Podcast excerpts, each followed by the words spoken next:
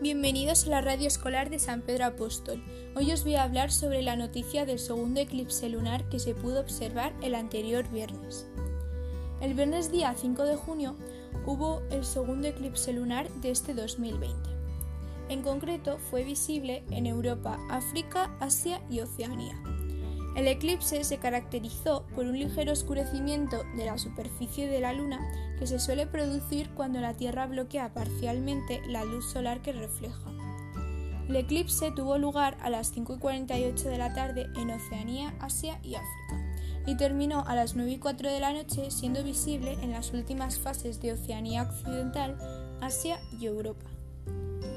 Nuestro territorio fue visible sobre las 9 y 22 de la noche, pudiéndose observar solo desde Islas Baleares.